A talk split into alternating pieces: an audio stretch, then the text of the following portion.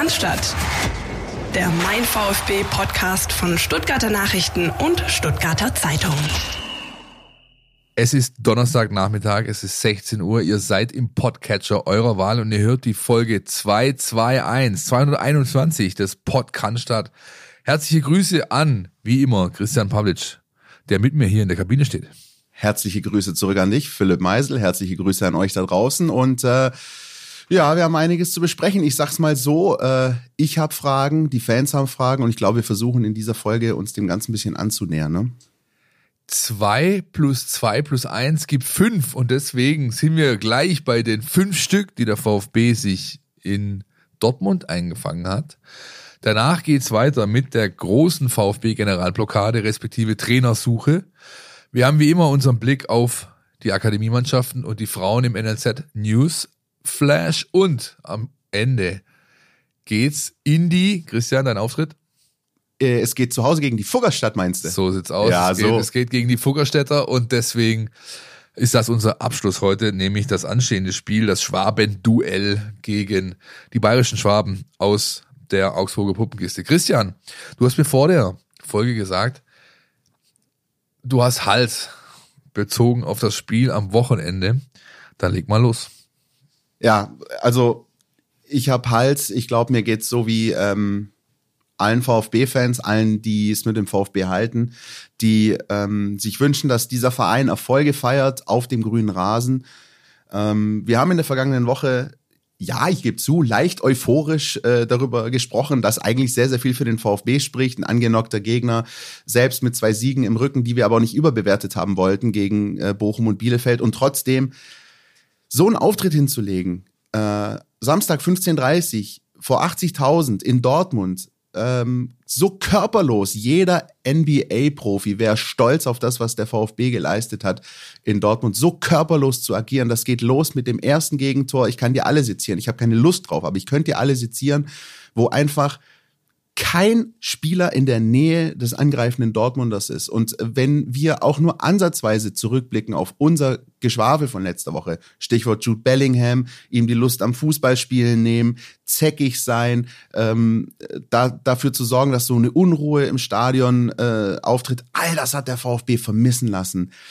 Völlig, als, als wären da elf geistig abwesende Spieler auf dem Platz, die äh, herkommen, äh, ihre Gaben darbringen, wie die Heiligen Drei Könige, Gold, Weihrauch und Myrrhe und sagen, ja kommt Leute aus Dortmund, äh, macht die Dinger, fühlt euch hier wie zu Hause, ihr seid ja schließlich auch zu Hause, macht ein, zwei, drei, vier, fünf Dinger und wenn es schlimm gelaufen wäre, hätten es auch noch mehr sein können. Nach all dem, nach den zwei Erfolgserlebnissen gegen Bochum, gegen Bielefeld, so einen Auftritt hinzulegen, da krieg ich Plack. Da stellen sich mir die Nackenhaare auf, da wird mir schlecht. Da tun mir all die Fans leid, die seit über einem Jahr zu Auswärtsspielen des VfB Stuttgart reisen, die sich das jedes Mal aufs Neue antun, die jedes Mal aufs Neue Hoffnung haben, die jedes Mal an das Gute glauben und denken, heute klappt's, heute klappt's, heute klappt's. Es klappt schon wieder nicht. Man kann in Dortmund verlieren. Aber so, das ist absolut indiskutabel für mich. So, Entschuldigung. Boah, da gibt's nichts zu entschuldigen, Christian. Ich habe tatsächlich äh, fast mitleidig grinsen müssen, als ich die erste Push-Meldung bekommen habe zum Spiel, wo dann steht, Jude Bellingham trifft, ja, nach wenigen Minuten, Zeigerumdrehung, nenn's wie du es willst, dachte ich natürlich gleich, ja, ja gut.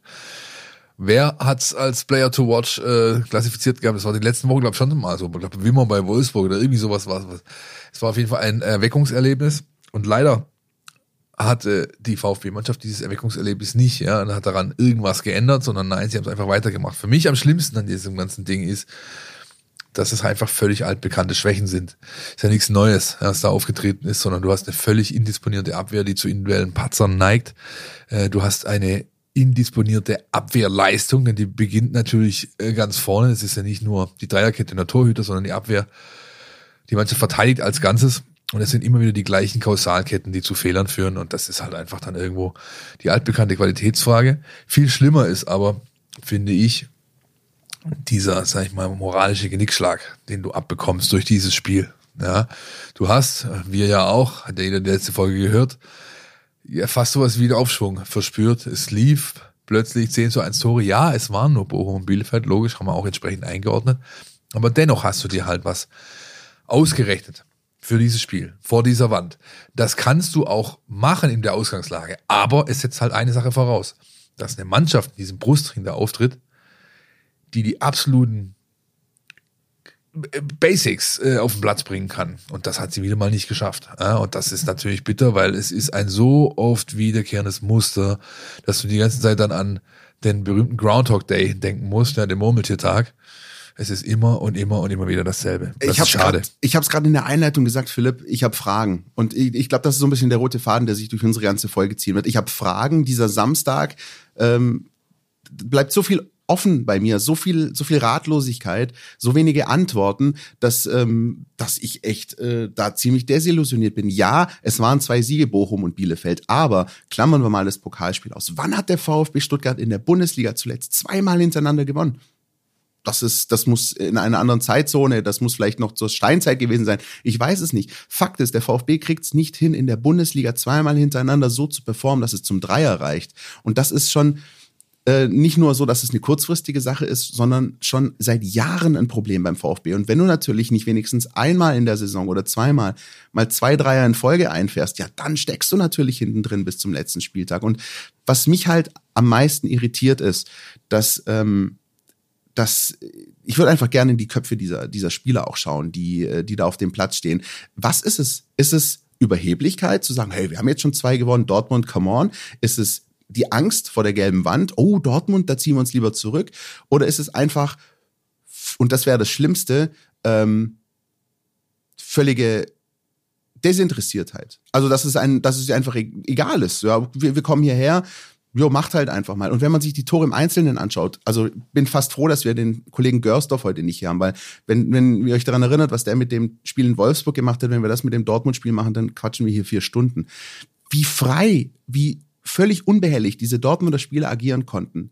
Bellingham, Guerrero, Süle, you name it, es ist äh, unfassbar. Und ich habe irgendwo äh, einen Kommentar gelesen, den fand ich ehrlich gesagt äh, sehr, sehr passend seines Fans, der gesagt hat, wenn ich noch einmal Waldemar Anton Achsenzucken sehe, dann schalte ich hier die Kiste aus. Und genauso ging es mir auch. Wenn ich noch einmal achselzuckende VfB-Spieler sehe, dann äh, kriege ich ein zu viel. Echt, es, es sind die Probleme da, sie sind benannt, jeder kennt sie, sowohl die Verantwortlichen offenbar im Staff, davon gehe ich zumindest mal aus, aber auch die externen, ein Steffen Görsdorf, du, ich, tausende Fans und sie kriegen es nicht repariert. Das Zauberwort äh, beziehungsweise Schlüsselwort heißt Qualität, Christian. Ja. Dieser Kader hat nicht genügend Qualität. Das ist einfach so. Ja, er hat nicht mehr Qualität als das, äh, was wir Woche für Woche sehen. Andererseits, also jeder, der vor der Saison was anderes erwartet hat als das, was gerade hier eintritt, nämlich der Kampf um den Abstieg bis zum letzten Spieltag, der war falsch gewickelt. Also auch das ähm, haben wir immer wieder betont. Bei absolut top idealem Verlauf schaffst du es, eine sorgenfreie Saison zu spielen. Stimmt irgendwas nicht, schaffst du es nicht und das bedeutet Abschießkampf und zwar bis zum 34. Spieltag, vielleicht sogar bis zum 36. mit den beiden Relegationsspielen. Das ist einfach die Realität. Dieser Kader hat zwei, drei, vier Spieler drin, die sind so internationale Qualität, ja, Sosa, Mavropanos, Endo beispielsweise. Der Rest ist bieder, biederes Mittelmaß und vor allem viel zu viele Blue Chips. Also Blue Chips im Sinne von Spieler, auf deren Entwicklung äh, man setzt, auf deren Perspektive man setzt und die tritt halt einfach nicht ein oder noch nicht ein. Und das führt zu der großen ganzen Gesamtgemengelage. Wir brauchen es eigentlich gar nicht mehr en Detail angehen, weil wir haben es schon so oft beleuchtet. Und ich glaube, heute sollte unser Fokus auf etwas anderem liegen. Ganz kurz ein Einschub noch, Philipp. Du hast völlig recht. Es ist eine Qualitätsfrage, äh, auch zu sehr großen Teilen. Das sieht man auch daran, wo die beiden vermeintlich stärksten, wertvollsten Spieler des VfB jetzt spielen oder halt auch nicht spielen, weil sie verletzt sind, aber wo diese Vereine liegen, ja, nämlich auf 19 und 20 in der Premier League und noch viel interessanter, das äh, wäre vielleicht auch mal ein Themengebiet für eine Folge, dass wir das mal ein bisschen ausführlicher beleuchten, die Spieler, die der VfB verliehen hat. Das ist ja auch ein Volldesaster. Das heißt, selbst die Spieler, die du verliehen hast, also wo du dann irgendwann gesagt hast, ähm, jo, da reicht's nicht für den Bundesliga-Kader, bis auf Alexi TBD gehen die komplett unter bei ihren äh, Leihvereinen, spielen keine Rolle, äh, allerhöchstens mal St. Gallen 2. Also es ist da hast du völlig recht und das bestärkt das alles, würde ich nur mal sagen. Ja, das ist auch eine Qualitätsfrage. Auch das haben wir für euch aufgearbeitet. Ihr findet das alles in der App entsprechend sowieso. Unsere Leihspielerübersicht Woche für Woche. Eines der Highlights, obwohl da immer wieder das Gleiche drin steht, ja. Es hat sowas ähm, von wöchentlichem Masochismus. Ja, ja, ist so. Ja, ist so. Natürlich willst du wissen, was die Jungs abroad machen. Da sie aber jede Woche dasselbe machen, kannst du es eigentlich auch sparen. Dennoch machen wir es jede Woche für euch, schauen in die Datenbanken, schauen uns äh, Spiele an oder Ausschnitte, wenn wir es eben schauen können, ist auch nicht immer der Fall, und schreiben das dann zusammen für euch auf. Immerhin eine Sache, Christian, in einer Sache gibt's jetzt Gewissheit. Ja, so ist es. Ja? Äh, es ist, äh, ist zumindest so eine Semi-Entscheidung oder wenn man sagen möchte, eine Entscheidung. Es ist eine Entscheidung. Ja. Also, ja. Und wie wir, die, wie wir die finden, genau, die, die können wir, das können wir nach, im Nachgang äh, jetzt nochmal auseinanderklabustern. Erst, als erstes würde ich mal gern denjenigen hören, der diese Entscheidung kommuniziert hat. Am Samstag in den Katakomben in Dortmund und deswegen gilt wie letzte Woche auch. Es kann ein bisschen rascheln, es kann ein bisschen knittern, aber das ist der O-Ton von Sven Missentat.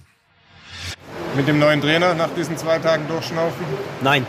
Nein? Nein, also kann ich relativ klar sagen, wir werden nicht äh, die Höhe des Ergebnisses heute äh, da reinspielen lassen in diese Entscheidung. Wir haben uns eigentlich schon sehr, sehr klar, weil wir die Arbeit ja auch der Woche gesehen haben, und den Ansatz gesehen haben, dafür entschieden, mit Michi Wimmer mindestens bis zur Winterpause zu gehen. Und dann ist er einer der Kandidaten, die sich auch, ähm, auch die, also Michi kann sich weiter die Chance erspielen, das auch zu behalten, weil er macht es ausgezeichnet. Das heißt, er bleibt auf jeden Fall bis zur Winterpause Ja, drauf, das ist unsere Entscheidung. Wir werden jetzt nicht von Woche zu Woche neu entscheiden, sondern bis zur Winterpause. Alex, Markus Rüth und ich haben, haben da sehr intensiv schon die Woche drüber gesprochen und waren uns eigentlich sehr einig. Nicht gefärbt vom 4-1 und vom 6-0, sondern in einer Art und Weise, ähm, welche Triggerpoints gedrückt worden sind, dass das mit einer so langen Winterpause danach am besten zum VfB Stuttgart passt, da sehr sauber eine ganz klare, gute Entscheidung zu treffen und alle Eindrücke einfließen zu lassen. Michis Arbeit, ähm, ihr wisst eh, dass wir ihn unabhängig, ob Co, äh, ob Cheftrainer oder nicht, ihn auch gerne als Co-Trainer behalten wollen würden und äh, glauben, dass wir da sehr gut mitfahren werden. Ja, Philipp, das ist also sozusagen der nächste Hammer gewesen, wenn man so möchte, am, am Samstag. Ähm, ich persönlich, ich gebe offen zu, habe äh, damit in der Form nicht gerechnet. Äh, dass äh, es da knirscht und knatscht äh, bei der Trainersuche, das ist auch äh, allen mehr oder minder bewusst. Aber ähm, dass sozusagen die Entscheidung jetzt pro Michael Wimmer bis zur WM-Pause gefallen ist, ähm, ist so, steht so. Es stehen wichtige Spiele noch an, vier in der Bundesliga für den VfB bis dahin. Ähm, Philipp, ich überlasse dir erstmal kurz äh, die Bühne. The stage is yours. Was hältst du davon? Und danach gebe ich meinen Senf. Was ich davon halte, will ich mal hinten anstellen. Ich bin, ich bin auch maximal überrascht worden von der Entscheidung. Ich meine, es ist ja nicht umsonst so gewesen, dass ich mich letzte Woche relativ weit aus dem Fenster gelehnt habe mit der Information, äh, Torup ist Favorit und Montag soll eine Vorstellung passieren, ja, wenn nichts mehr schief geht. Es ging dann offensichtlich was schief. Äh, die Information war sehr hart, sehr sauber. Sie war am Freitagmittag noch äh, bestätigt worden.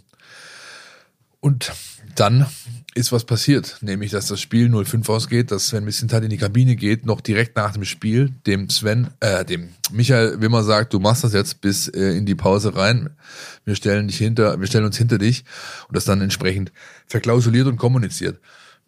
Was genau passiert ist, weiß ich nicht. Ich habe in äh, vielen Gesprächen am Wochenende und auch äh, jetzt noch äh, am Anfang dieser Woche nicht genau eruieren können, was da genau gelaufen ist. Es gibt auch zu viele Versionen davon. Deswegen möchte ich gar nicht weiter im Brei rumrühren, sondern einfach versuchen zu bewerten, was da jetzt passiert ist. Man hat einen geborenen Co-Trainer und das ist Michael Wimmer. Das ist er wirklich. Er macht das sehr, sehr gut. Ich habe erst wieder am Anfang der Woche jetzt ein Training gesehen und diese Trainingseinheiten sind gar nicht so groß unterschiedlich zu denen, die Materazzo geleitet hat. Geführt, durchgeführt hat sie Wimmer. Ja, ähm, er war mehr als seine rechte Hand, aber wenn ich halt auf so Sachen gehe wie beispielsweise Außendarstellung, Kommunikation. Äh, da ist er einfach nicht der geborene Mann an der Front. Das war Matarazzo auch nicht am Anfang, gebe ich zu. Auch da war deutlich zu merken, Junge, der kommt aus dem NLZ, das ist noch eine andere Bühne, aber er wuchs in diese Rolle rein. Wimmer hat dieses Potenzial meines Erachtens nicht. Und allein diese ganze Geschichte von wegen, wir wollen, dass der Michael Wimmer hier bei uns der, der Co-Trainer ist, der immer da ist, ja. Und ihn dann jetzt so nach vorne zu schubsen, wohlgemerkt. Wehren wird er sich nicht, ist ja klar, ist eine Chance für ihn. Aber, wir, aber es ist nicht die Entscheidung gewesen, die es gebraucht hätte. Ja, wie letzte Woche auch. Ich betone es nochmal, du verlierst mit Materazzo genauso. Derbe in, Münch, äh, in Dortmund wahrscheinlich und du gewinnst die beiden Spiele gegen die beiden äh, B- und Bo-Clubs wahrscheinlich genauso. Und es blockiert den Club irgendwie, ja, weil er nicht weiterkommt und dann sich nur so Zeit erkauft. Das kannst du machen für ein, zwei Spiele, aber dann muss eine Lösung da sein. Die muss eigentlich schon sofort da sein, aber für ein, zwei Spiele Zeit erkaufen, das hättest du noch verargumentieren können. Jetzt finde ich, ähm, ist es nur weiter ein Zeichen davon, dass die sportliche Leitung sehr unvorbereitet in diese Situation reingegangen ist. Auch das habe ich hier schon mehrfach erwähnt und verargumentiert. Wie siehst du es denn, Christian? Von mir zwei Aspekte. Äh, Der eine Aspekt dreht sich um den Zeitpunkt und der andere um den Prozess. Zum Zeitpunkt. Ich hätte mir sehr gewünscht, ich als äh, Schüler, der immer sehr ambitioniert war und der äh, eher sprachenbegabt war als mathematisch, ich hätte mir gewünscht, wenn ich eine 6 in Mathe schreibe, mein Lehrer zu mir hinkommt, mir die 6 vor den Latz knallt und sagt, herzlichen Glückwunsch, du bist versetzt. Das ist nämlich das, was am Samstag passiert ist. Der VfB hat eine ungenügende Leistung gebracht. Der Chef kommt hin und sagt, herzlichen Glückwunsch, Michael Wimmer, du machst erstmal weiter bis zur WM-Pause.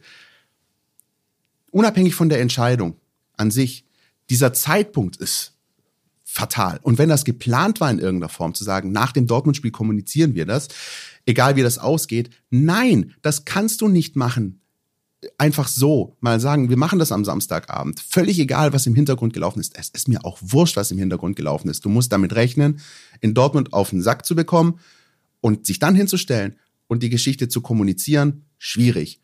Dann die Art der Kommunikation, gefällt mir auch nicht, ehrlich gesagt. Äh, ja, Sven Missentat stellt sich hin mit breiter Brust und, und, und Stolz, wie immer, und sagt, wir werden das jetzt machen, wie es sich für uns gehört, wie es in unserer Philosophie ist. In Ruhe werden wir eine großartige Lösung präsentieren. Ich habe am Samstagabend Nachrichten bekommen von vielen Fans, von vielen Freunden, die mittlerweile sagen, ähm, ich bin es nicht mehr bereit, das, was mir ständig hier als Gold verkauft wird, so zu akzeptieren. Ich glaube, da ist auch viel Scheiße dabei. Und dem kann ich mich anschließen.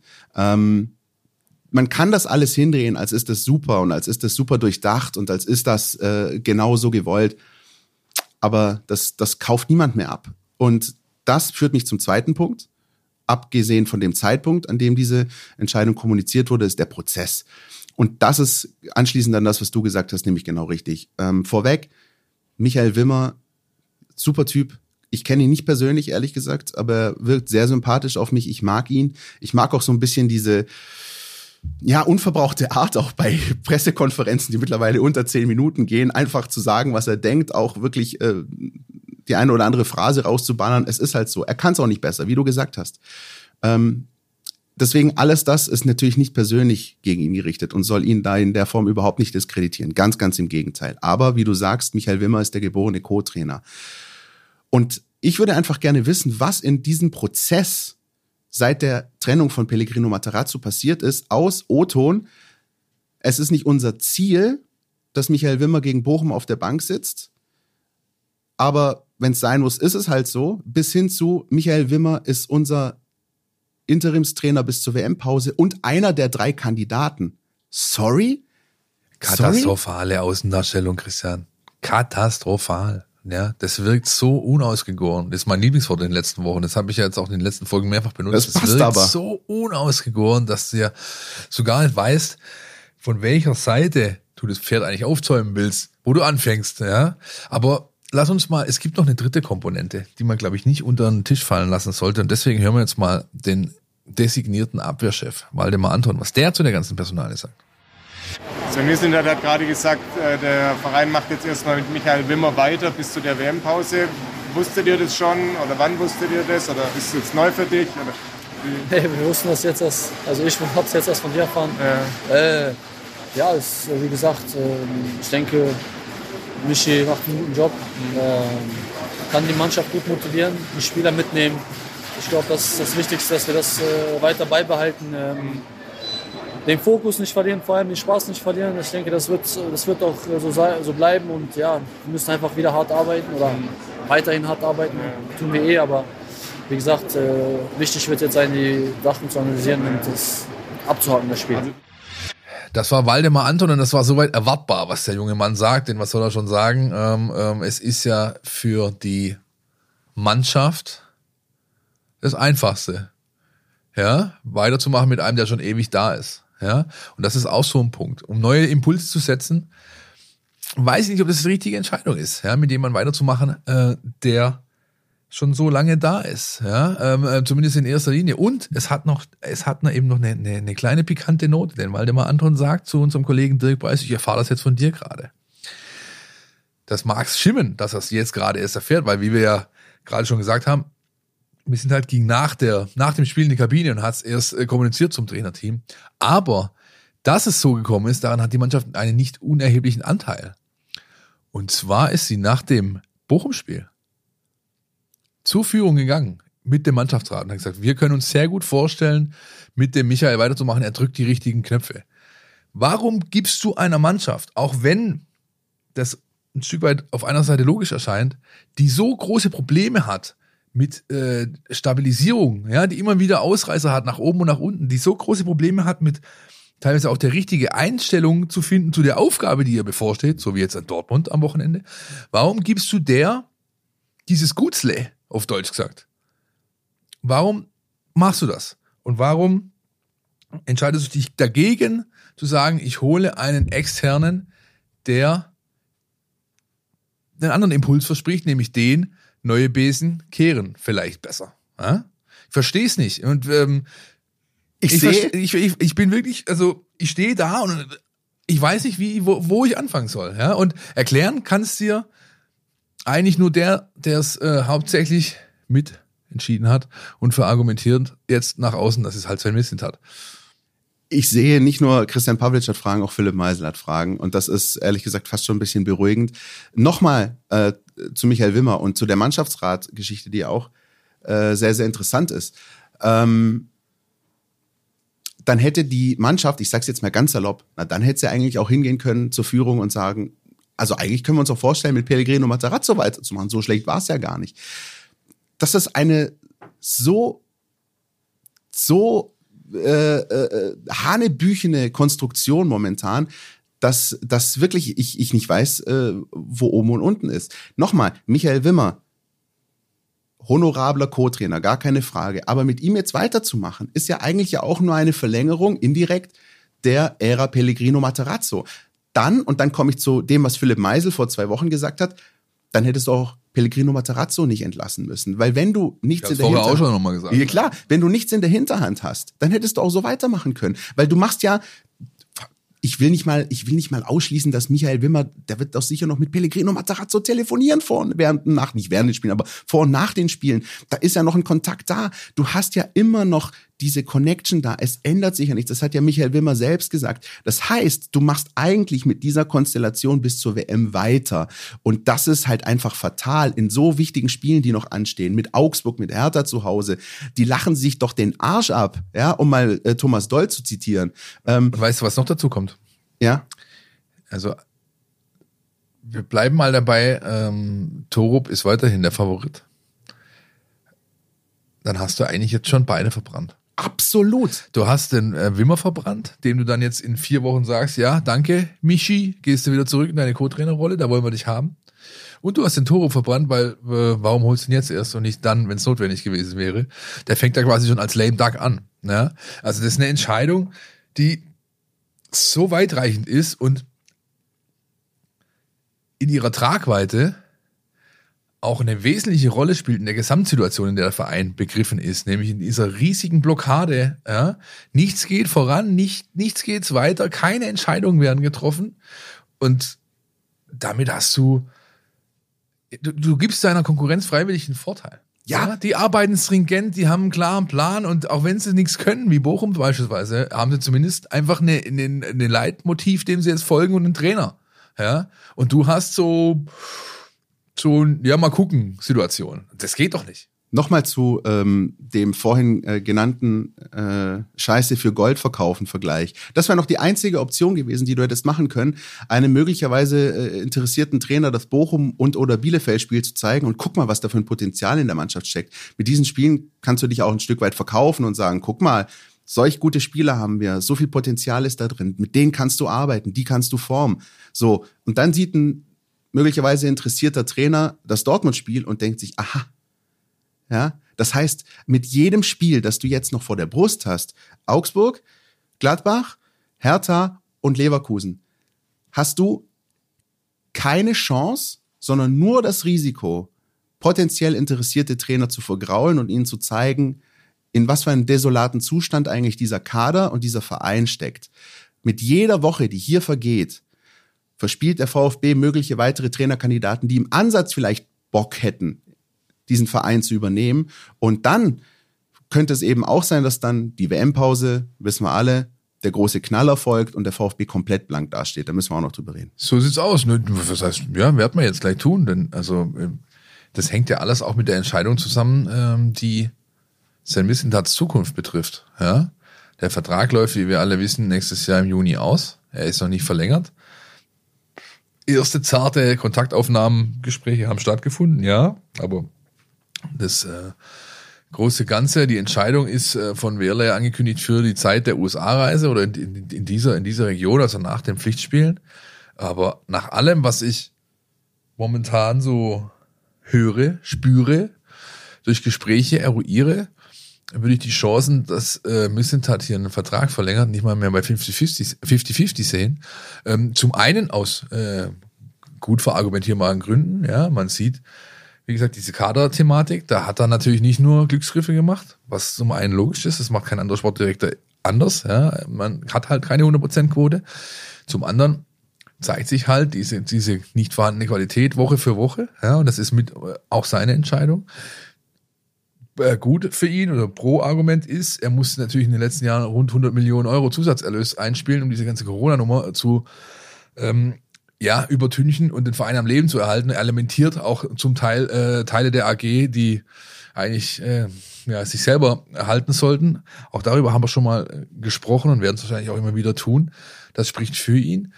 Dann hast du, was halt jeder von außen mitbekommt, diese haben wir es gerade schon angerissen, Außendarstellung, Kommunikation, ja, ähm, Ausgangspunkt. Du kommst von einer Situation, Köln-Spiel, Boost, Klassenerhalt, alle heiß drauf, ja, äh, hier was richtig zu reißen als gesamter Club mit seinen Fans, trittst das komplett in die Tonne.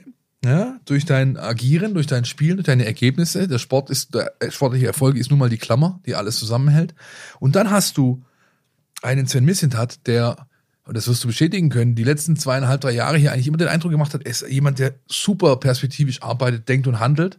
Es hat alles auch Hand und Fuß. Und dieser Sven Missentat, dieser perspektivisch arbeitende, denkende Sven Missentat, der auch bei uns hier im Podcast noch diesen Eindruck komplett manifestiert hat, ja, der wandelt sich innerhalb von 14 Tagen zu jemandem, der anscheinend, und nicht anscheinend, der, der, der sichtbar, äh, wahrnehmbar, äh, unausgegoren handelt, der Entscheidungen trifft, die, also ich habe das Gefühl, der hüpft nur noch, wie gesagt, von Feuer zu Feuer, um zu löschen.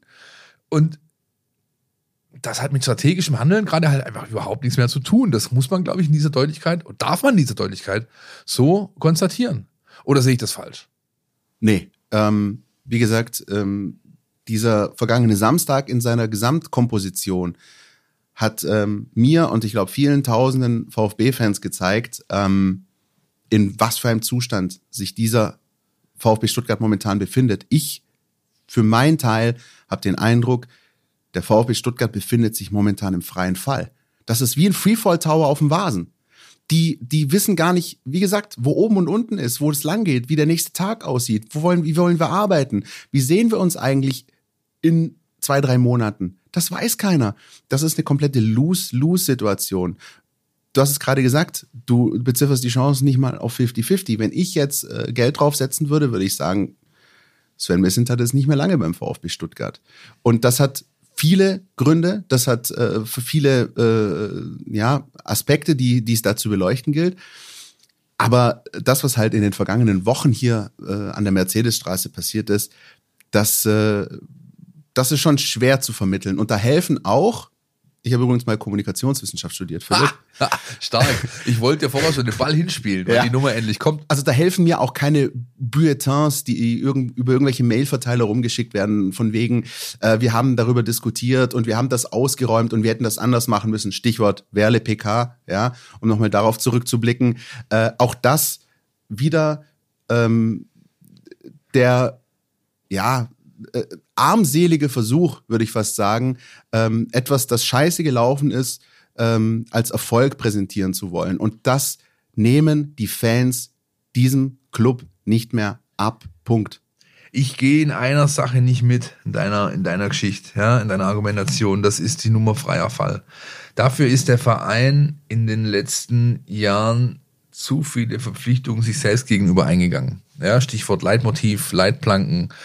Äh, die, das grobe, große Ganze, ja, ist nicht von der aktuellen Situation so massiv äh, beeinflusst, wie du es wie du es siehst, weil ähm, da würden hier noch ganz andere Sachen äh, uns um die Ohren fliegen, als nur äh, ein paar ungeklärte Situationen im, sag ich mal, Lizenzspielerbereich. Den Punkt gebe ich dir, den hast du. Aber es ist Fakt, es wurden mehr Fehler gemacht als richtige Entscheidungen getroffen und dafür ist, ist explizit, auch wenn gerade alle den Missentat anzählen, ja, mit guten Gründen teilweise und teilweise mit polemischer Argumentation. Ähm, es kommt ja nicht von ungefähr, dass ein Erwin Staud ein Interview gibt, ähm, ähm, das, um das wir gebeten haben, ja, aber der dann halt so deutlich ist, dass das klar ist, äh, wen er adressiert mit der, mit der ganzen Geschichte. Aber auch ein Vorstandsvorsitzender hat seine äh, Punkte in dieser Nummer, hat seine Themen in dieser Nummer, hat dazu beigetragen. Du hast gerade einen angesprochen, diese, diese unsägliche PK mit den drei äh, Supernasen, die da jetzt zukünftig hier äh, noch weiter rumschwirren. Und auch ein Aufsichtsratsvorsitzender, ja, aka Präsident, darf gerne mal äh, ein bisschen mehr in Erscheinung treten und äh, vielleicht hier und da mal ein sogenanntes Machtwort sprechen oder zumindest versuchen zur Befriedung der Lage respektive zur Transparenz für alle beizutragen, weil das ist ja was, was sie sich auch auf die Fahnen geschrieben haben und in Teilbereichen auch gut machen. Wir wollen viel transparenter umgehen mit unseren Themen. Das haben sie in Teilbereichen getan. Im Lizenzspielerbereich aktuell ist das nicht der Fall. Ja, und die, das darf man, muss man in aller Deutlichkeit auch äh, den, den, den, den, den Leuten genauso sagen dürfen, weil, wie du es vorher in deinem Stimmungsbild ja gut umschrieben hast, die Leute haben die Schnauze voll, sie nehmen es denen nicht mehr ab. Und dem kannst du nur in einer, mit einer äh, äh, Stoßrichtung gut begegnen. Das ist saubere Kommunikation, Transparenz und im Idealfall dann Entscheidungen, die sich als richtig erwiesen haben. Wenn Sven Mislintat die Aussagen, die wir vorher gehört haben nach dem Dortmund-Spiel, wenn er die so am Montag oder Dienstag nach der Trennung von Pellegrino Matarazzo kommuniziert, ich glaube, dann sagt keiner was. Wenn er sagt, wir nehmen uns die Zeit, das kann vielleicht auch bis zur WM-Pause dauern, ähm, wir wollen uns da überhaupt nicht hetzen lassen, wir wollen den richtigen Trainer für die nächsten 1000 Tage und 100 Spiele finden, dann hast du Ruhe im Puff, wie man so schön sagt, dann, äh, dann hast du die nächsten Spiele, du weißt auch als Fan, woran du bist. Aber reinzugehen in die Situation, und deswegen muss ich nochmal kurz auf diese Trainerthematik zu sprechen kommen, weil du die Kommunikation gerade angesprochen hast, hinzugehen und zu sagen, es ist nicht unser Ziel, dass Michael Wimmer gegen Bochum auf der Bank sitzt, bis zu, er ist einer unserer drei Kandidaten. Das ist Pars pro Toto einfach ein Aspekt von vielen, die es in den vergangenen Wochen und Monaten beim VfB Stuttgart geben, die zeigen, dass die Kommunikation einfach desaströs ist. Und nochmal zu dieser PK. Du kannst von Alexander Werle auch halten, was du willst, aber Alexander Werle weiß ganz genau, was er macht. Und Alexander Werle schüttelt so eine PK nicht einfach mal so Larifari aus dem Hut. Der macht die, weil er möglicherweise schon den zweiten, dritten, vierten Schritt danach bedenkt ja, dass ein Sven Mislintat sich diese PK anhören muss, dass er nicht auf der Bühne sitzt, ähm, dass das die Diskussion gibt, die es im äh, Nachzug dessen dann eben gibt. Du kannst von Alexander Werle halten, was du willst, aber der Typ ist ein Profi und er weiß, was Aktio und Reaktio bedeutet und was es heißt, an so einem Domino Day den ersten Stein ins Rollen zu bringen, wenn der zweite, dritte, vierte, zehntausendste fällt. Deswegen so viel dazu. Ja, deswegen versuchen wir ja auch, Christian, hier, sorry, wenn ich dir reingrätsche, Ja. jetzt, das versuchen wir eben auch hier möglichst differenziert aufzuzeigen, Genau. dass hier jeder seinen Beitrag leistet, im positiven wie im negativen Sinne. Ja, also das ist nicht, es ist mir viel zu einfach, äh, sich da auf die Seite einer äh, eines Entscheiders zu stellen, ja, ähm, oder diese, diese, diese hyperventilierenden Grabenkämpfe mitzumachen, die in, äh, in gewissen Blasen stattfinden. Das ist ja, das haben wir letzte Woche, habe ich das auch schon gesagt, ich sag's gerne nochmal, das ist Hanebüchen, ja. Ähm, Ich möchte sogar den persönlichen Einschub bringen. Mich macht das krank. Echt. Ich mach, also wirklich, äh, ich möchte an der Stelle das doch mal, das, das kann ich auch gerne mal sagen. Äh, in, in, in ein paar Wochen bin ich äh, nicht mehr Teil dieses ganz, ganz engen VfB-Teams, sondern mehr oder minder nur für diesen äh, Podcast da. Und ich bin ehrlich gesagt froh drum. Weil das, was mich am meisten interessiert, was mich begeistert, was mich fasziniert, das ist eigentlich das, was am Samstag 15.30 bis Samstag 17.30 auf dem grünen Rasen passiert. Wenn es nach mir ginge, ich würde am liebsten Samstag 17.30 auch meinetwegen nach dem 5-0 in Dortmund in so einen wöchentlichen Schlaf verfallen und dann am nächsten Samstag um 15.30 wieder geweckt werden. Weil dieser ganze Mist, diese ganze Querelen, diese ganze Dinge, die passieren unter der Woche zwischen Samstag 17.30 und dem nächsten Samstag 15.30 macht mich krank. Und ich kann tatsächlich auch den einen oder anderen Ex-Kollegen mittlerweile verstehen, der sagt, ich habe keinen Bock mehr drauf. Ich habe echt keinen Bock mehr drauf. Also mich macht das wirklich auch ganz kirre. Und äh, ich beneide die Kollegen nicht, die sich das jeden Tag antun müssen. Herr Schumacher, die nächsten Biere gehen auf dich. Herzliche Grüße. Ja, ähm, ich glaube, wir, wir müssen hier versuchen, einen Punkt zu machen, weil wenn wir es nicht machen, Christian, dann drehen wir uns im Kreis. Ich glaube, wir haben alles jetzt erstmal auf den Tisch gelegt, was wir wissen. Und wir haben auch alles äh, ähm, eingeordnet und bewertet, was wir können. Wir haben alles in unserer Macht Stehende getan, möchtest du sagen. So sieht's aus und äh, wir werden auch gespannt beobachten und dann wieder bewerten und auf den Tisch legen, wie der VfB äh, handelt in den nächsten Wochen. Denn es stehen Entscheidungen an, die notwendig sind, um diese Generalblockade irgendwie aufzulösen. Bevor wir das aber machen, gehen wir erstmal in die Werbung. Du willst nicht nur jede Woche den Podcast hören, sondern zu jeder Zeit voll über den VfB Stuttgart informiert sein? Mit dem Mein VfB Plus Abo bleibst du immer auf Ballhöhe. Erhalte Zugriff auf das Matchcenter, Live-Ticker, multimediale Inhalte und vieles mehr. Jetzt die Mein VfB App runterladen und das Abo vier Wochen kostenlos testen. Verfügbar im Apple App Store und im Google Play Store. So, Schlückchen eines Kaltgetränks genommen, eines äh, nicht alkoholischen Kaltgetränks, das möchte ich an der Stelle ausdrücklich betonen. Äh, wir sind wieder einigermaßen runtergekommen, Philipp Meisel, und gehen jetzt in die NLZ News. Neues von den Nachwuchsmannschaften. Ich denke, es war ein sehr intensives Spiel. Äh, Wir sind hier auf eine Mannschaft ge- getroffen, die sehr, sehr engagiert war, die uns da alles abgefordert hat, die auch versucht hat, hinten raus Fußball zu spielen. Das habe ich auch der Trainerin gesagt. Es gefällt mir einfach, dass sie da nicht immer nur jeden Ball langhauen, sondern dass sie auch fußballische Lösungen finden wollten. Und wir haben dann auch ein, zwei super Ballgewinne gehabt, die die nicht genutzt. Ähm, insgesamt denke ich, war die erste Halbzeit in Ordnung, dass wir geführt haben. Aber aufgrund der zweiten Halbzeit wäre auch ein Unentschieden denkbar gewesen. Deshalb war das 2-2 das 2-0 sehr, sehr wichtig für uns. Äh, hat das Spiel dann wahrscheinlich entschieden. Ähm, nichtsdestotrotz Kompliment an Gegner, der dann wirklich alles reingehauen hat. Und ich bin überzeugt, dass hier noch ganz viele Mannschaften Punkte lassen werden, weil hier muss man erstmal bestehen. Und das hat meine Mannschaft mit den vielen Ausfällen, die wir haben, äh, überragend gemacht. Von daher bin ich mega happy. Und ja, und jetzt können wir einfach weitermachen. Das war Heiko Gerber und ähm, ich ziehe meine Hüte, die ich habe, da vor, wie er die gegnerischen Trainer äh, und die gegnerische Mannschaft gelobt hat. Ja. Es war eine zähe Angelegenheit. Ich habe nur die Highlights gesehen. Ich habe es aufgrund eines viruserkrankten Kleinkindes nicht geschafft, auf die Waldebene Ost zu gehen, ähm, mir das Spiel anzuschauen gegen den FSV Waldebene Ost. 2 zu 1 Sieg, knappe Nummer, hart erkämpfte Nummer, teuer bezahlte Nummer, weil die nächsten Spielerinnen verletzt ausfallen, teilweise sogar länger. Das ist echt bitter. Und ähm, das bedeutet jetzt erstmal mit dem TSV oder TV Neuenstein geteilte Tabellenführung. Beide Mannschaften 18 Punkte, der VfB aber dieses eine Spiel weniger. Wir haben drüber gesprochen. Das heißt, alle Chancen noch da, den endgültigen Schritt dann zu machen, wenn er notwendig ist. Ähm, zum anderen ähm, fand ich es gut in diesem Spiel, dass du eben siehst, welche Mentalität diese Damen haben. Ja, und da hat Heiko Gerber, so wie ich ihn kenne, einen nicht unwesentlichen Anteil daran. Die beißen, die kämpfen, die kratzen, die treten auch mal, wenn es sein muss. Ja, ähm, das ist richtig so. Das sind Attribute, die man, wir haben vorher lange drüber gesprochen, bei den Profis gerade nicht sieht, zumindest nicht spürbar. Ja, also äh, korrigiere mich gerne, und die einer Mannschaft im Saisonverlauf helfen, ähm, ihren Weg zu gehen, sei er noch so steinig. Und steinig ist er. Die ganzen Verletzungen sind mittlerweile so gravierend, dass die äh, Damen Konsequenzen gezogen haben, nämlich sie sind aus dem Pokal ausgestiegen, haben das werden nicht antreten in der nächsten Runde, weil sie sagen, wir haben mit der Liga genug zu tun und wir müssen aufsteigen.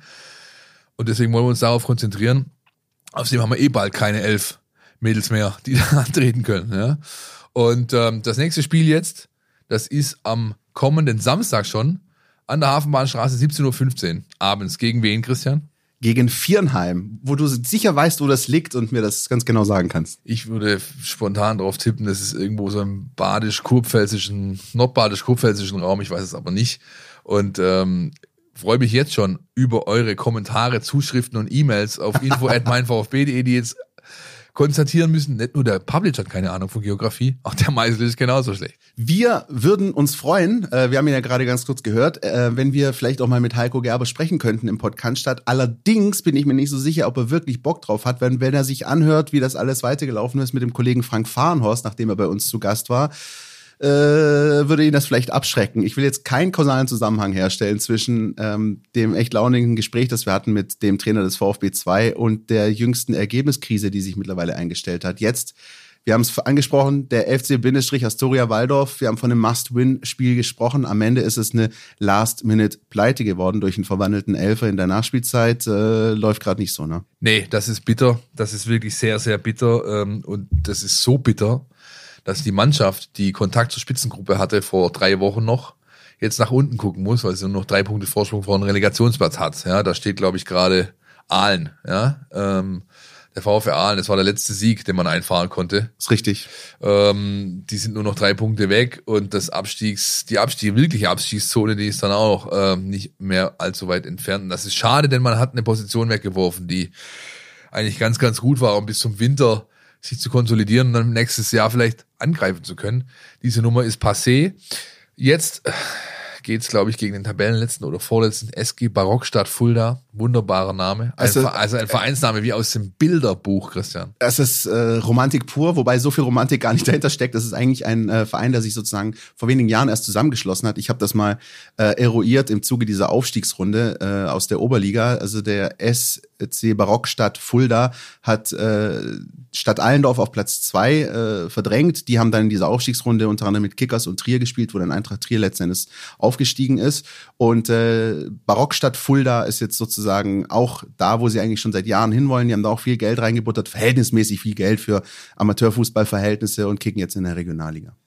14 Uhr am Sonntag im Schlienzstadion geht's zur Sache.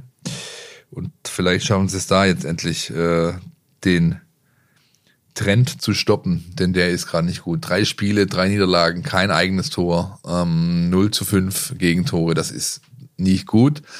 Das muss man schleunigst ändern, sonst wird man durchgereicht. Das mit dem Thema Durchreichen ähm, ist auch was, was in Ansätzen für die U19 gilt, denn die hat einen Saisonstart, der als rumpelig bezeichnet werden darf, ja, im Vergleich zu den letzten Jahren. Deswegen steht man auch gerade nur auf dem sechsten Platz. Jetzt geht's im Südschlager auf dem FCB Campus Platz eins gegen die Bayern. Ja, die sind punktgleich mit dem VfB, haben aber zwei, und auch sogar Tordifferenz gleich, haben aber zwei Tore mehr erzielt ähm, als der VfB. Also schwierig zu erklären, gleiches Torverhältnis im, äh, im, Plus, ähm, im Plusbereich, aber die einen haben, glaube ich, 15 zu 3, die anderen äh, 17 zu 5 und die mehrgeschossenen Tore hiefen die Bayern auf Platz 5. Fünfter gegen Sechster Sonntag, nee, Samstagmorgen, 11 Uhr, live auf DFB TV. Das ist ein Wer guter Hinweis. also Bock hat, kann sich das über einen Stream reinziehen. Es ist vor allem einfach gut so als kleine Ouvertüre in den Samstagvormittag. Ja, also erstmal schönes äh, langgezogenes Frühstück im Podcast hören. Langgezogenes Frühstück, aka Hefeweizen und Weißwürste. Vielleicht uns nochmal anhören und dann ab 11 Uhr Bayern gegen VfB ein bisschen gucken und dann ins Stadion. Ist jetzt nicht die schlechteste Samstaggestaltung, würde ich sagen, ne? Definitiv. Also gibt es Schlimmeres. Ja? Ähm, ähnlich äh, kann man es dann am nächsten Tag machen, aber da gibt es nur einen Ticker, keinen Livestream, nämlich ähm, da wird am selber Stelle gespielt zwischen den beiden U17s. U17s B-Jugenden dieser Mannschaft, nämlich die Bayern empfangen. Die Mannschaft von Markus Fiedler, Die VfB U17 gibt's leider nur im Ticker, aber äh, auch da spannend, ähm, dass die Tabellensituation ein bisschen anders. Ähm, der VfB ist Vierter, ja, hat Kontakt nach ganz oben. Es spielt auch Hoffenheim gegen Frankfurt. Also die ersten vier spielen am Wochenende gegeneinander in der U17-Bundesliga. Und das wird so einige Entscheidungen forcieren, würde ich mal sagen, bei entsprechendem Verlauf. Ähm, Ich lieb's übrigens ein bisschen, wie du Tabellenkonstellationen vorträgst. Das gefällt mir. das kann ich nicht lernen. Chris. nee, ist gut.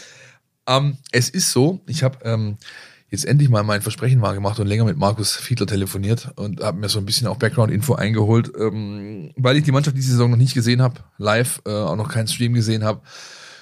Und sie aus so einer Situation kommt, die, glaube ich, atypisch ist. Ne? Die hatten ja gerade auch so eine Art Länderspielpause. Ähm, das ist jetzt schon das zweite Mal äh, diese Saison, dass sie eigentlich längere Pausen hatten. Äh, quasi während der laufenden Runde eine Phase von äh, insgesamt sechs Wochen, wo du kein Pflichtspiel hast. Sie haben dann Testspiele absolviert gegen den ersten FC Köln, gegen den VfL Wolfsburg, gegen die U17 von Luxemburg und so weiter, um halt so irgendwie zu versuchen, ein bisschen Wettkampf, ein bisschen Rhythmus äh, zu haben. Dennoch ist es ein Kaltstart, dann gleich gegen die Bayern, gleich entscheidendes Spiel, das vielleicht den Saisonausgang auch beeinflusst. Denn die B-Junioren haben keine Hin- und Rückspiele. Die haben 16 Spiele am Stück, jemals, jeweils einmal gegen jeden. Dann ergibt sich eine Tabelle, dann wirst du entweder Meister oder Zweiter oder wirst halt nix. Ja? Heißt auch, wenn du da ein, zwei grobe Schnitzer drin hast über Wochen, dann war's das. Dann kommst du nicht mehr ran. Das ist jetzt für Frankfurt die, das Risiko. Wenn Hoffenheim gewinnt, ist Frankfurt quasi raus aus dem, aus dem großen Titelrennen. Und der VfB wiederum hätte mit einem Sieg gegen Bayern recht gute Chancen, da bis zum Ende mitzusprechen. Das, die spielen bis tief in den Dezember rein. Im neuen Jahr gibt's ja noch zwei oder drei Spiele und dann ist vorbei, denn dann steht diese U17 EM an und Trainingslager Portugal. Wir kennen das, wir sprechen jedes Jahr drüber. Der VfB hat ja immer auch äh, Spieler dabei. Dieses Jahr be- beispielsweise ein Jarzinho Malanga, der da eine Rolle spielen wird beim DFB. Und deswegen steht die U17 jetzt vor heißen, vor einem heißen Herbst, vor entscheidenden Wochen. Und ähm, ich wünsche den Jungs und ihrem Trainer, dass sie nochmal richtig Gas geben jetzt nach diesem Kaltstart am Wochenende. Wäre auf jeden Fall sehr zu wünschen und vielleicht auch für uns ein bisschen die Idee, das dann im neuen Jahr mal ein bisschen ausgiebiger zu beleuchten, nochmal zu schauen, wie stehen die denn da und wie geht's dann da möglicherweise 2023 weiter. Soweit voraus, schauen wir gar nicht äh, nach 2023, denn wir haben es ja vorher, glaube ich, schon ein bisschen angerissen, was 2023 beim VfB im Profibereich los ist, das kann irgendwie niemand so wirklich sagen. Aber wir können sagen, dass am Samstag 15.30 Uhr ein Heimspiel ansteht, ein nicht ganz unwichtiges Heimspiel gegen den FC Augsburg, gegen die Fuggerstädter Philipp Meisel.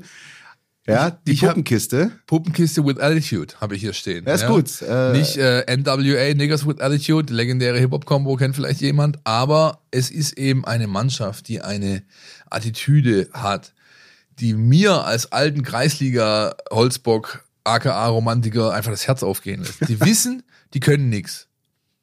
Aber sie bringen das, was sie bringen können. Nämlich Einsatz, Leidenschaft, Bereitschaft, breite Brust, zäckig sein, eklig sein, faulen. Was willst du hier? Mein Platz. Ja, das ist, das ist das, was du einfach auf den Tisch legen musst, wenn du sonst nicht viel auf Tasche hast. Und das macht der Augsburg so gut wie, äh, der FC Augsburg so gut wie keine andere Mannschaft in der Liga. Ein Spieler steht für mich dabei sinnbildlich, der jetzt in den vergangenen Wochen verletzt gefehlt hat. Äh, Das ist Rafael Gikiewicz, der Torhüter, der eigentlich, die eigentliche Nummer eins beim FC Augsburg. Ähm, Die personifizierte Provokation, auch in meinen Augen. Ja, nicht nur auf dem Platz, zäckig gegenüber dem Gegenspieler, provokativ, auch gegenüber gegnerischen Fanblöcken schon mal, äh, sorgt auch für die eine oder andere hitzige Diskussion. Ähm, ich würde tatsächlich im, im, im positiven Sinne davon sprechen, dass er einer ist, der, das muss man nicht mögen, aber der eben genau das, was du gerade beschrieben hast, verkörpert. Dieses, naja, uns kann ja eh keiner leiden, also benehmen wir uns auch ab wie Arschlöcher. Also so, so verkaufen sie das auch ein bisschen. Ich kenne niemanden, der sagt, oh, FC Augsburg, das ist aber, die mag ich, die finde ich cool. Kenne ich niemanden, außer irgendwie die Fans des FC Augsburg selbst. Aber sie nehmen das an und machen das Beste draus. Führen die meisten Zweikämpfe aller Bundesligisten. Gewinnen zwar nicht unbedingt überdurchschnittlich viel, also es ist nicht die beste Quote, die sie haben, die ist irgendwo nur bei 42, 43 Prozent, aber sie scheuen einfach nichts. Sie gehen niemandem aus dem Weg. Ja, ähm, das führt dann dazu, dass sie auch in der Lage sind, eine Mannschaft wie Leipzig 3 zu 0 äh, ähm, erstmal quasi in ihre Fronten zu weisen und mit 9 zu 6 Torschüssen auch wirklich auch offensiv ähm, sehr effizient äh, dann äh, die Augsburger gewesen ähm, zu beherrschen. Dann aber bringt ihnen genau das, was wir jetzt hier gerade als ihr großes Plus beschreiten, den, den Knockout in diesem Spiel, nämlich Jago, der in diese Situation geht und eben die Brust breit macht, vielleicht ein bisschen vorschnell, äh, mein Lieblingsspieler Xaver Schlager umcheckt, dadurch vom Platz fliegt, in Unterzahl plötzlich Leipzig dann mit 13 zu 1 Torschüssen, ja, und dann kommt am Ende halt so ein Ergebnis raus, ja.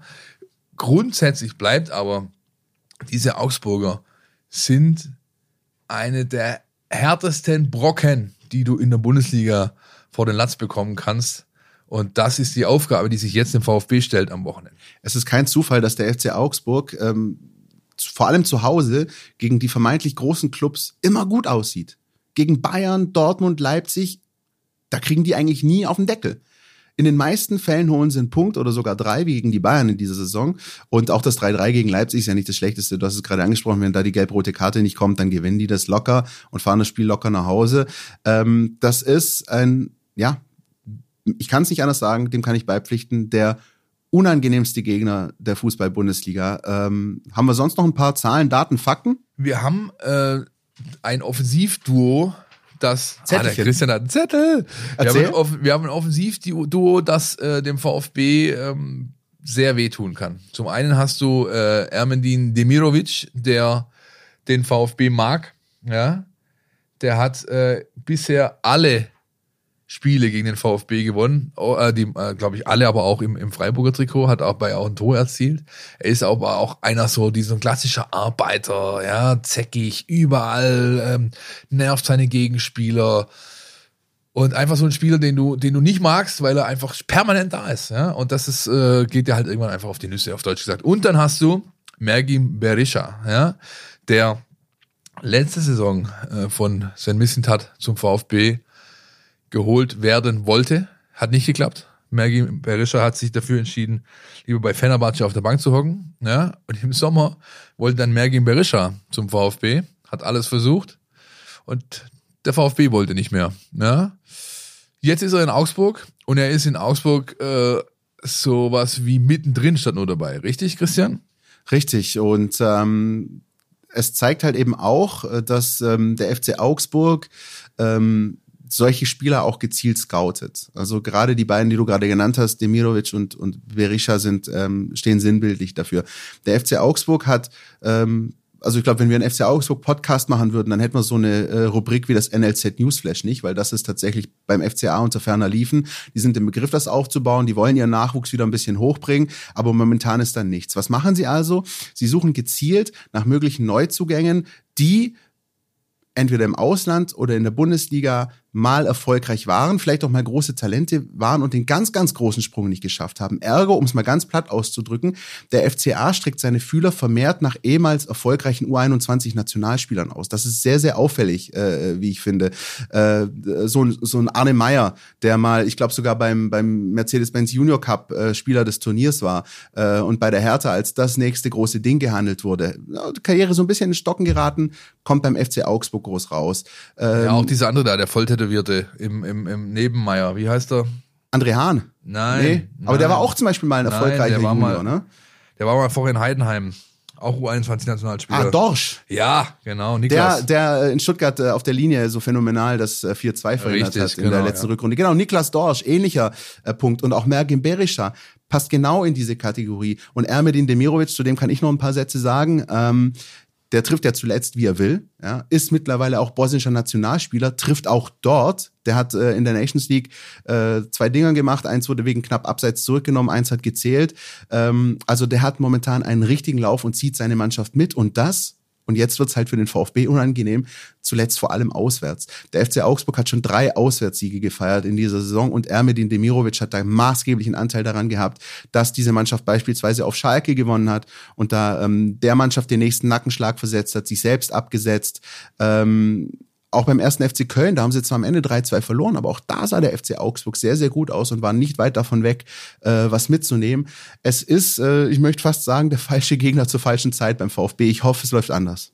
Ja, jetzt lass uns erstmal hören, was unser Experte zur taktischen Gemengelage vor diesem Spiel zu sagen hat. Die Mein VfB Taktiktafel. Hier geht's ins Detail. Es klingt ziemlich ungewohnt, das zu sagen, aber der FC Augsburg zählt aktuell tatsächlich zu den interessanteren Mannschaften der Bundesliga, weil sie doch einen recht einzigartigen Spielstil mit einer klaren Handschrift auf den Rasen bringen. Ähm, dazu gehört vor allem ein sehr hohes Pressing, mit dem sie weit in der gegnerischen Hälfte schon Druck machen. Und dabei rücken zum Beispiel auch die Sechser extrem weit auf und heften sich an ihre Gegenspieler. Ähm, sie verteidigen dann zwar phasenweise auch deutlich passiver, aber wenn sie ihr Angriffspressing auffahren, dann schafft es Augs Augsburg wirklich äh, wahnsinnig viel Druck äh, zu machen und zwingt dann auch sehr viele Gegner zum langen Ball. Ein Problem, was sie dabei dann haben, ist, äh, dass, dass dieses Angriffspressing nicht zu 100% stabil ist. Ähm, teilweise gehen ihnen dann einfach die Verteidiger aus und wenn man dann einen langen Ball geschickt weiterleitet, dann kann man auch relativ leicht hinter diese hohe Abwehr kommen als Gegner. Das dürfte auch äh, ein wichtiges Mittel äh, für den VfB Stuttgart sein, der ja eh jetzt äh, derzeit sehr viel mit langen Bällen noch arbeitet, auf Silas zum Beispiel. Ähm, das könnte wieder recht gut funktionieren gegen Augsburg, wobei die das natürlich auch auf dem Schirm haben werden, ähm, dass der VfB das versuchen wird. Offensiv muss man zu Augsburg eigentlich nur eine Zahl wissen, nämlich die Passquote von 63 Prozent. Das ist schon extrem wenig, wenn man vergleicht. Den zweitgeringsten Wert hat Schalke mit 69 Prozent. Das heißt, Augsburg bringt nicht mal jeden dritten Ball an den Mann. Und das hat auch durchaus System bei denen, weil ähm, die wirklich brutal zielstrebig einfach versuchen, nach vorne zu spielen. Ähm, jetzt ist Schnellspiel nach vorne natürlich ähm, ziemlich üblich in der Bundesliga, aber Augsburg ist da einfach noch eine Stufe extremer unterwegs, wie schnell und wie kompromisslos ähm, die sich Richtung Tor orientieren und die Bälle einfach ohne zu zögern nach vorne hauen. Ähm, die ziehen sich dann vorne auch sehr früh zusammen und schaffen äh, durch diese Enge da vorne einfach sehr viel Tiefe und sehr viel Tororientierung. Und da wird einfach viel Arbeit auf die VfB-Abwehr zukommen, die damit rechnen muss, dass die Bälle einfach früher in ihre Zone gespielt werden.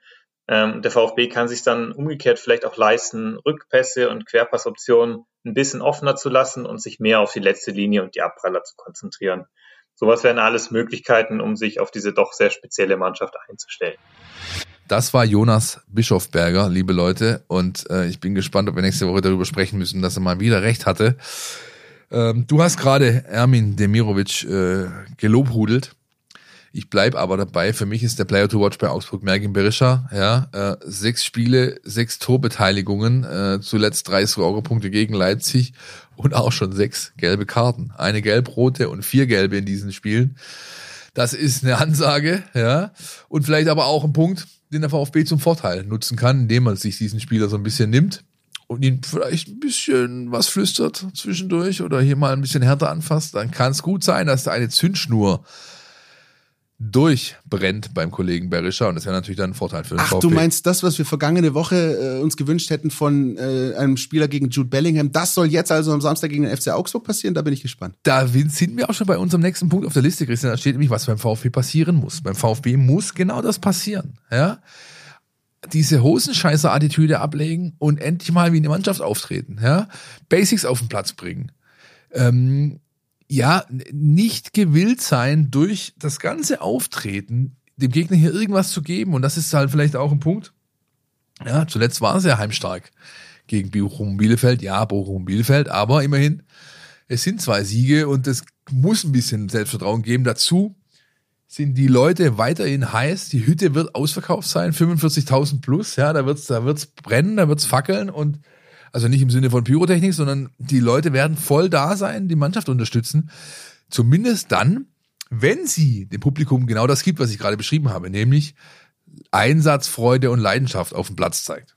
Und was natürlich auch von Vorteil wäre, auch das klingt so, boah, manchmal denke ich, ne, so Basics zeigen, yo, eigentlich sollten Basics ja Basics sein, aber das ist ja interessant, wir dass wir das leider immer wieder erwähnen. Wir müssen es erwähnen, genauso wie wir auch erwähnen müssen, dass es, sage ich mal, nicht von Nachteil wäre, wenn der VfB Stuttgart vielleicht nicht mit 0-1 früh in Rückstand geraten würde. Denn in der vergangenen Saison, Rückrundenspiel, wir haben es gerade angesprochen, da hat der VfB äh, 0-1 äh, zum 1-1 egalisierten, 1-2 gedreht, am Ende noch 3-2 gewonnen. Ich wage mal die äh, ganz mutige Prognose, nochmal geht das nicht gut. Der VfB sollte alles daran setzen, nicht früh in Rückstand zu geraten. Und es muss ja auch kein schönes Spiel sein. Es müssen ja keine vier oder sechs Tore sein. Ich glaube, wenn der VfB es schafft, dieses Spiel unschön bis zur 70. bei einem 0-0 zu halten, ist das nicht das Schlechteste. Ich habe leider diese Woche die Trainingseindrücke äh, nicht bekommen, die mir da Zuversicht gegeben hätten. Ja, es war ein bisschen hey, Körpersprache, jo, keine Ahnung. Ich habe irgendwie nicht das Gefühl gehabt, kann mich aber täuschen, täusche mich auch sehr gern. Ja. Personell ist noch zu sagen, dass Stand jetzt Mittwochmittag Aufnahme äh, Enzo Mio fraglich ist, weil er wegen äh, muskulären Problemen nur laufen kann und Pascal Stenzel äh, weiterhin durch die Grippe stark geschwächt äh, hat, nicht trainiert äh, bisher mit der Mannschaft. Für den wird's eng. Alle anderen waren da und zeigten sich auch voll im Saft. Das, was ich gesehen habe, war zumindest dahingehend positiv. Eine positive Sache auch, die habe ich nur am Rande auch mitbekommen. Vielleicht kannst du noch ein bisschen was dazu sagen. Joscha Wagnermann ist auch wieder mit dabei äh, im Training, ne? Ja, der könnte irgendwann mal dann die äh, nicht vorhandene Defensivarbeit von Silas Katompa ko kompensieren, wenn er wieder auf dem Platz stehen kann, aber es dauert noch ein bisschen. Der hat jetzt nach natürlich sein erstes volles Training gemacht, nach dem Knochen in dem, es scheint gut zu sein. Fraglich ist immer dann in solchen Situationen, wie der Körper auf die Belastung reagiert. Es kann Rückschläge geben. Ob der in diesen vier Spielen nochmal eine tragende Rolle spielt, wage ich zu bezweifeln, ne, sage ich dir ganz ehrlich. Aber es ist natürlich schön, dass es sich zumindest andeutet, dass er wieder zurückkehren kann. Das ist Fakt, klar. So, äh, unser Akku macht schlapp und in der Kantine gibt's Gyros. Ich würde sagen, wir machen Schluss. Was meinst du? Besser hätte ich es nicht sagen können, Christian. Bis nächste Woche. Ciao, ciao.